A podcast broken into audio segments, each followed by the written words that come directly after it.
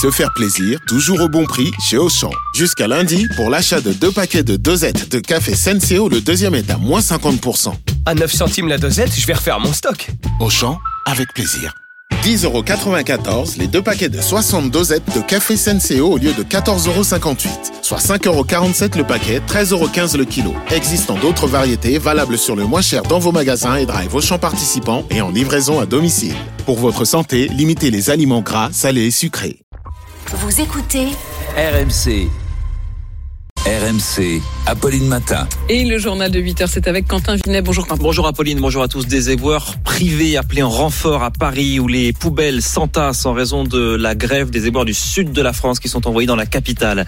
L'avenir de la réforme des retraites qui se joue en ce moment en coulisses avant la commission députés sénateurs de demain. Et puis nous sommes à 500 jours des JO de Paris 2024 ce matin. 55% des Français en rêve selon un sondage Harris Interactif qu'on va vous détailler toute la journée sur RMC. Et des éboueurs sont donc bel et bien appelés en renfort à Paris. Oui, puisqu'on en sera bientôt à 6000 tonnes de déchets qui s'entassent depuis une semaine dans la moitié de la capitale où la mairie refuse d'intervenir pour ne pas casser la grève, comme elle dit. Et eh bien pourtant, Romain Houk, vous nous dites, et vous avez la confirmation ce matin pour RMC, que des éboueurs du privé sont appelés pour ramasser les poubelles. Oui, effectivement, c'est ce que nous confirme un peu gêné l'un des porte-parole de cette société privée de collecte des déchets.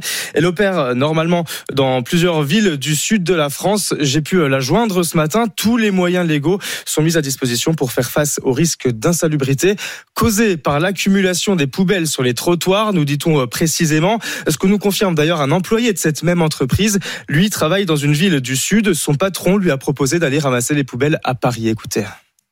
Moi, mon responsable, il est venu un matin et il m'a dit Tu veux monter à Paris ramasser les poubelles? J'ai dit franchement euh, non. je vais pas aller à Paris ramasser les poubelles. Je sais ce que c'est là-haut. Ce que j'imagine. Donc il y en a certains, mais il y a beaucoup en fait de, de, petits responsables qui sont partis et pas de petits ouvriers en fait. Il y a très peu de petits ouvriers, mais ça doit être des équipes de quoi? Allez, 3 fois 5, 15 personnes qui ont dû monter. Entre 3 et 500 euros. Généralement, c'est les primes qu'on touche. Voilà, on a le prime, le voyage, l'hôtel, le petit déjeuner. Et le repas, quoi. Ah bah oui, on nous envoie en enfer. Quand tu vois euh, à Paris, il y a les rats qui fument des cigarettes sur les poubelles, ils t'attendent. Une pratique, euh, selon lui, répandue et d'ailleurs constatée cette nuit aux alentours de 3 heures du matin par les caméras de BFM TV. Une collecte de déchets a été organisée par des employés d'une autre entreprise privée dans le 6e arrondissement de Paris, entreprise qui opère normalement dans d'autres arrondissements. Et ce matin, ce matin, ce sont les dockers qui lancent une grève de 3 jours dans les ports. Le mouvement continue dans les trains avec en moyenne 3 TGV sur 5, c'est comme hier. Les syndicats préparent leur huitième journée de mobilisation demain, date de la fameuse commission mixte paritaire cette réunion, 14 députés sénateurs qui vont se réunir pour trouver une version euh, définitive hein, de, de, la réforme. Tout se joue en coulisses en ce moment, nous dit Hélène Terzian du service politique à RMC. Le gouvernement euh, n'est pas sûr hein, d'avoir suffisamment de voix pour faire voter son texte. Alors c'est l'opération séduction pour les frondeurs au sein de la majorité et avec la droite aussi. La téléphone chauffe côté LR. Des appels insistants de l'exécutif. Au bout du fil, souvent, Franck Riester. Encore hier matin, un député LR hésitant a reçu un appel du ministre chargé des relations avec le Parlement. Le député ne décroche pas aucune envie, dit-il, d'entrer en négociation. D'autres auraient carrément reçu des messages du chantage réclamant un retour d'ascenseur après avoir reçu le soutien de la majorité présidentielle sur une proposition de loi. Quand ce n'est pas l'exécutif, c'est l'état-major de LR qui s'y met. Un conseiller du groupe raconte avoir vu Olivier Marlex et Éric Ciotti passer la semaine dernière dans les couloirs de l'Assemblée pour convaincre les indécis. L'opération séduction, il faut aussi la faire dans la majorité, malgré les échanges permanents entre Elisabeth et les chefs de groupe, une poignée de députés du camp macroniste a annoncé qu'ils ne voteraient pas la réforme. Une information RMC ce matin, un homme tué par balle, ça s'est passé hier soir sur un parking à Lavalette dans la région de Toulon retrouvé euh, dans la soirée au volant de son véhicule, touché par au moins deux projectiles à la tête, selon les informations de RMC. Euh, il s'agit sans doute d'une affaire liée au trafic de drogue. Deux hommes auraient pris la fuite à, moto, selon des témoins. Il est 8h04 sur euh, RMC. On en parle tous les jours et pour cause. on a la quasi-certitude ce matin qu'on ne coupera pas à la sécheresse cet été. En France, le bureau de recherche qui scrute les nappes phréatiques vient de dévoiler sa nouvelle carte. 80% des nappes phréatiques sont à un niveau bas, voire très bas. On était autour de 50% l'année dernière. C'est donc euh, pire cette année. La pluie qu'il y a en ce moment ne suffira pas et la moindre goutte d'eau devient un sujet de tension. C'est le cas avec les fameuses bassines, ces immenses retenues d'eau dans lesquelles piochent les agriculteurs pour irriguer leurs champs. Les écolos estiment qu'ils s'accaparent l'eau en faisant ça. Exemple, tiens, écoutez, dans les plaines autour de Toulouse avec Jean-Wilfried Forquès pour RMC. Sur ces 35 hectares de terrain vallonné, Jean-François Lamassé aimerait bien construire une retenue d'eau pour pouvoir irriguer ses parcelles de tournesol. On a la chance d'avoir des ruisseaux et des, et des sources. On peut faire du stockage. Il faut arrêter de se poser des, questions. Ce céréalier estime que sans eau, il sera difficile de produire. Elle tombe du ciel, l'eau, on la paye pas. Il faut créer des lacs pour la stocker. C'est le cas en Espagne, c'est le cas en Angleterre, c'est le cas en Allemagne. Et nous, ici en France, on veut la vie plus blanche que blanc, on veut pas faire de lac. Mais on va où? Comme dans le département des Deux-Sèvres, ici, les militants de France Nature Environnement sont opposés à la création de ces retenues. Jean Olivier est le directeur de FNE Midi-Pyrénées.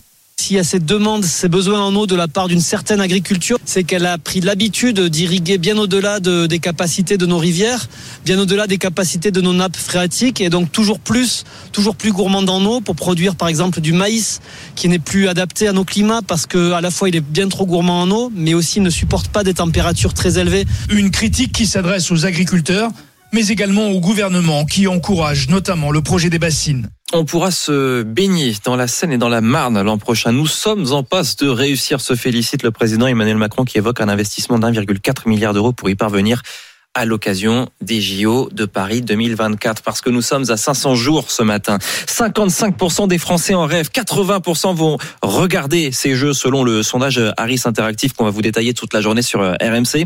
En attendant, Julien Richard, on va faire un grand état des lieux avec vous ce matin pour RMC. Déjà, est-ce que on est dans les temps? Est-ce que tous les sites accueillant les compétitions seront prêts? Oui, de ce côté-là, tout va bien. Pour maîtriser le budget, euh, vous savez que le choix a été fait de ne construire que très peu de nouveaux sites, notamment la piscine olympique à Saint-Denis et l'Arena Porte de la Chapelle qui a pris un peu de retard en raison de difficultés d'approvisionnement en acier liées à la guerre en Ukraine. Mais ces deux chantiers sont dans les temps, comme le village olympique qui est sorti de terre, dont le gros œuvre se termine bientôt et la livraison est prévue en fin d'année. L'enjeu à 500 jours, c'est aussi les transports. Ça, c'est un défi olympique. 7 millions de spectateurs attendus, plus de 250 000 accrédités à transporter. Ça correspond, en gros, chaque jour pendant les Jeux olympiques à l'équivalent d'un jour de pointe en Ile-de-France, mais concentré sur une plus petite zone sur les 25 sites de compétition euh, dans la région sur un réseau de transport francilien, vous le savez déjà en souffrance, avec un point de tension à surveiller, le prolongement de la ligne 14 entre l'aéroport d'Orly et Playel près du Stade de France. Pas de raison qu'il ne soit pas prêt à temps sur l'Elysée, mais la livraison n'est prévue qu'en juin 2024, donc au tout dernier moment. Île-de-France Mobilité en charge du plan transport de ces Jeux a déjà prévenu les franciliens qu'il faudra privilégier le télétravail sur cette période olympique et même si possible, partir en vacances. Donc on parle déjà de télétravail. Alors on parlait aussi de 600 000 personnes pour euh, la cérémonie d'ouverture dans 500 jours, maintenant le 28 juillet 2024. Vous nous dites qu'on va certainement revoir les ambitions à la baisse. Hein. Ouais, 10 500 athlètes qui défilent sur la scène au cœur de la capitale, 600 000 personnes le long des quais. Ça, c'était l'ambition affichée par les organisateurs, reprise en cœur par les, les politiques. Une cérémonie d'ouverture hors stade, c'est une grande première et c'est un immense défi sécuritaire. Et depuis le début, cette jauge pose problème aux autorités et elle devrait être revue à la baisse. Donc ce serait plutôt 500 000 soit 100 000 personnes en moins. Voilà pour les informations RMC ce matin avec Julien Richard. Et puis je vous signale aussi qu'il y aura la suite ce soir des huitièmes de finale de la Ligue des Champions de football sur RMC à la radio, RMC Sport 1 à la télé. Il n'y a plus de club français, mais on va suivre ça quand même. Porto contre l'Inter. Les Italiens ont gagné 1-0 à l'aller. Et Manchester City face à Leipzig, il y avait eu euh, match nul, un partout au match aller. C'était le journal de Quentin Vinet. Il est 8h08 sur RMC.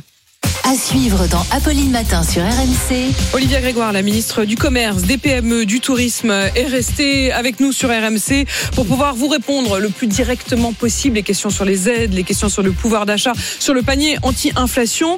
On a parlé de la grève des éboueurs à 7h40, mais place donc à vos questions. Je vous attends au 32-16. RMC jusqu'à 9h. Apolline Matin. Et on va aller regarder vos réactions sur l'appli RMC, hein, sur euh, Direct Studio. Ce qui vous fait réagir nombreux, c'est évidemment ces tonnes de déchets qui s'accumulent dans les grandes villes, notamment à Paris. Tiens, faut-il des réquisitions, des mesures d'urgence face à la grève des éboueurs? Ça fait réagir Nacera qui nous écrit évidemment que non, il ne faut surtout pas réquisitionner, ça serait casser la grève, il n'en est pas question. À l'inverse, nous écrit Mathilde, c'est une honte de voir ces poubelles éventrées, des rats qui se promènent dans les rues. S'il vous plaît, nous écrit Mathilde, enlevez-nous ces poubelles et nettoyez les rues. Steven lui aussi nous dit quelle honte ces déchets dans Paris. Quand je vois vos reportages, je m'inquiète de l'image honteuse qu'on renvoie de la France et de Paris à 500 jours des JO. Et puis Benjamin lui nous dit le meilleur moyen d'arrêter la grève, c'est d'écouter les grévistes et de retirer la réforme. Mais le gouvernement préfère attaquer Anne Hidalgo. Plus facile de faire de la petite politique que de traiter le fond du conflit social. Voilà ce que pense Benjamin. Bah, vous aussi, ça va vous faire réagir. hein. Faut-il des réquisitions, des mesures d'urgence face à la grève des éboueurs? Prenez la parole évidemment en toute liberté au 32-16 et sur l'appli RMC. RMC au 32-16. 45 centimes la minute. Ou par SMS au 732-16. 75 centimes par envoi, plus prix du SMS. RMC. Apolline Matin. Apolline de Malherbe. 12 et vous êtes bien sur RMC. Et la ministre du Commerce, des PME et du Tourisme, Olivia Grégoire, est restée avec nous. Rebonjour. Merci d'avoir accepté de rester pour euh, parler de ce qui fait le quotidien des Français, les courses, le budget, les prix, les factures. Et d'ailleurs, on va commencer tout de suite par accueillir Aurélien qui nous a appelé au 3216. Bonjour Aurélien. Bonjour. Aurélien, vous êtes euh, boulanger en Eure-et-Loire à Alul, c'est ça? C'est ça. Euh, Aurélien, euh, la ministre vous écoute. Vous vouliez vous adresser à elle sur la question des aides sur les factures d'électricité. Oui, bonjour Madame la Ministre. Donc je vous appelle suite à la facturation euh, d'EDF qu'on n'a toujours pas reçue du mois de février et quand on les appelle, ils nous disent qu'ils ont des gros problèmes avec euh, l'amortisseur que vous avez mis en place et qu'eux-mêmes n'arrivent pas à le mettre en place et qu'ils veulent pas nous donner le chiffrage euh, de la facture de février et qu'ils nous disent qu'il faudra payer les deux mois d'affilée au mois de mars. Donc À cause du savoir- retard. À cause du retard qu'ils n'arrivent pas à mettre en place l'amortisseur. Hmm. Donc j'aurais voulu savoir euh, quelle, quelle possibilité on peut avoir, parce que deux factures d'un coup, et sachant qu'ils nous disent pas non plus si on a une augmentation ou pas. Euh, Olivia Grégoire, d'abord, il vous avait alerté EDF ou ce que ou ce que vous révèle ce matin Aurélien, c'est une surprise? Ils nous ont pas spécifiquement euh, alerté que ce soit compliqué. euh, et je vais répondre à Aurélien. Bonjour monsieur. Bonjour. Euh, que ce soit compliqué de mettre en place un amortisseur sur euh, 700, 800 000 factures. Euh, Je, je peux l'entendre aussi. Moi, ce qui m'intéresse, Aurélien, c'est votre situation. Je peux me permettre de vous poser une ou deux questions. Vous avez une boulangerie. Ça. Vous avez combien de salariés à peu près? Zéro. On n'est que moi et ma femme en tant que gérante. Très bien. Donc vous êtes une TPE, toute petite entreprise. C'est ça. Euh, et vous, dernière question, après je vous embête plus, vous ne bénéficiez pas à cette heure de, comme beaucoup de boulangers d'ailleurs, de, de, de ce qu'on appelle le tarif réglementé de vente. Vous consommez plus de 36 kV euh, ampères. C'est ça. Et on, on rentre dans aucune case. Alors si, si, euh, Aurélien, même si je, d'abord vous dire que je sais que c'est compliqué et je comprends votre appréhension, mais moi j'ai deux, trois informations à vous donner et une proposition. La première chose, c'est que nous avons avec Bruno Le Maire, en début janvier, annoncé à la demande du président de la République que pour l'ensemble de nos toutes petites entreprises, dont vous êtes, moins de 10 salariés, vous aurez un tarif euh, garanti du mégawattheure à 280 euros euh, le mégawattheure tout au long de l'année 2023. Donc je vous dis ça parce que je sais que pour les entrepreneurs, le plus inquiétant, c'est déjà de n'avoir aucune visibilité sur euh, le prix du kilowattheure et des prochaines factures que vous pourriez recevoir. Donc déjà, je tiens à vous dire qu'il ne faut pas que vous ayez d'inquiétude sur le prix du mégawattheure. Ce sera 280 euros tout au long de l'année 2023. Si je peux me permettre, comparé Bien à sûr. maintenant, ça fait quand même trois fois et demi ce que je paye en ce moment. Alors, vous avez un contrat qui a été renouvelé ou pas? Non, pas du tout. Il se termine en octobre. Très bien. Donc vous n'êtes pas concerné par les renouvellements de contrats. Tout ça est un peu compliqué. Vous avez un tiers des boulangers qui sont concernés. Vous faites partie des, des deux tiers qui sont pas concernés par le renouvellement de contrat. Donc si vous aviez, vous avez signé votre contrat qui court jusqu'en octobre 23, vous serez facturé au prix du contrat. Vous n'aurez pas de mauvais. Il y a un contrat entre vous et EDF. Il n'y a pas de mauvaise surprise Vous pour n'avez Aurélien pas, qui l'attend dans Aurélien, les semaines qui viennent. vu qu'il est couvert par un contrat jusqu'en octobre 2023, malgré les prix de l'énergie qui se sont envolés au deuxième semestre 2022, vous ne verrez pas, parce qu'il n'y a pas de renouvellement, la facture s'envoler. Après, je comprends votre inquiétude à ne pas avoir encore reçu la facture. Ça, c'est lié au fait qu'on a demandé aux énergéticiens d'intégrer directement sur les factures la remise, pour dire court, l'amortisseur de 15 à 20% sur votre facture. Donc ça vais- peut se comprendre que ça ait pris un peu de temps. Ce qui me questionne, Aurélien, c'est que il vous ait été dit, c'est peut-être une erreur de l'agent EDF, ça arrive aussi, que vous ayez à payer deux mois d'un seul coup. Et ça, ça n'est pas du tout ce que nous avons prévu avec les énergéticiens. Donc je propose, Appeline de Malherbe, à Aurélien, que les services de la préfecture avec lesquels nous travaillons tous les jours à Bercy vous contactent dans la journée ou demain avec le conseiller sorti de crise. On va vous appeler depuis la préfecture pour faire le point. On va voir avec EDF où on en est sur votre contrat. Nous le faisons tous les jours avec l'ensemble des préfectures de France et nous allons appeler, vous appeler avec la préfecture d'Eure-et-Loire pour vérifier euh, quelle est votre situation précise et euh, il est aucunement prévu que vous ayez à payer deux mois d'un seul coup. Donc je tiens à vous rassurer ce matin. Un, c'est 280 euros le mégawattheure pour vous.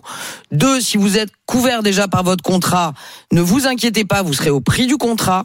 Trois, je suggère de vous contacter et on va trouver Et vos propose, coordonnées. et je propose à Aurélien euh, de Avec la préfecture. attention de, de bien rester euh, après l'antenne pour qu'on puisse Si prendre vous euh, l'acceptez, ses- Aurélien, pour qu'on fasse le point. Ses coordonnées. Par ailleurs, vous le précisiez tout à l'heure, si d'autres personnes ont des inquiétudes comme Aurélien, ils peuvent aussi s'adresser au guichet qui sera ouvert à partir de, de lundi. Euh, Olivia Grégoire, je voudrais revenir aussi sur ces fameux paniers anti-inflation. C'est vous qui aviez lancé euh, l'idée. Alors. C'est pas vraiment exactement ce qui arrive, mais enfin, il y a une sorte de traduction du panier anti-inflation par les distributeurs eux-mêmes. Ça va s'appeler le trimestre anti-inflation. C'est une opération avec le logo euh, tricolore. Ça commence officiellement demain.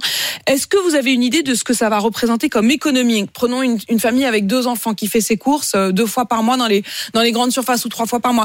Est-ce que vous avez une idée de ce que ça peut représenter à partir de demain, ce trimestre Alors, anti-inflation? c'est c'est délicat de vous répondre, euh, et vous me connaissez, je suis assez direct, de façon sonnante et trébuchante. Ça dépend de la façon dont les gens font leurs courses.